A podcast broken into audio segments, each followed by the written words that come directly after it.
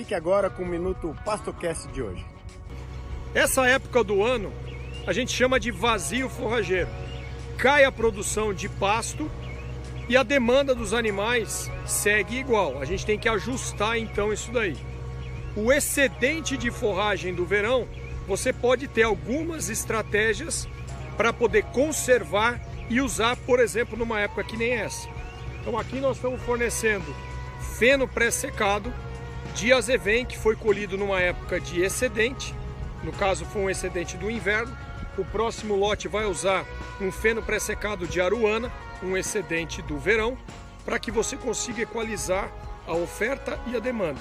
Essas novilhas saíram de um pasto de verão diluindo o valor do ágio do preço delas e agora no confinamento por 60 dias elas ficam prontas e pegam um preço legal ainda para venda. Então fica a dica de que se você na tua casa não quer entregar animais numa época onde a oferta está muito alta e o preço tende a diminuir, essa estratégia que ainda vai conjugar você colher melhor a forragem produzida, seja por conservação de feno, pré-secado ou silagem, passa a ser uma excelente alternativa.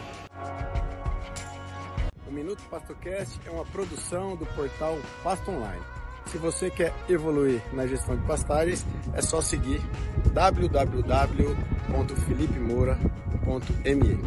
Eu sou o Daniel da Trato Consultoria e a gente se vê pelo campo.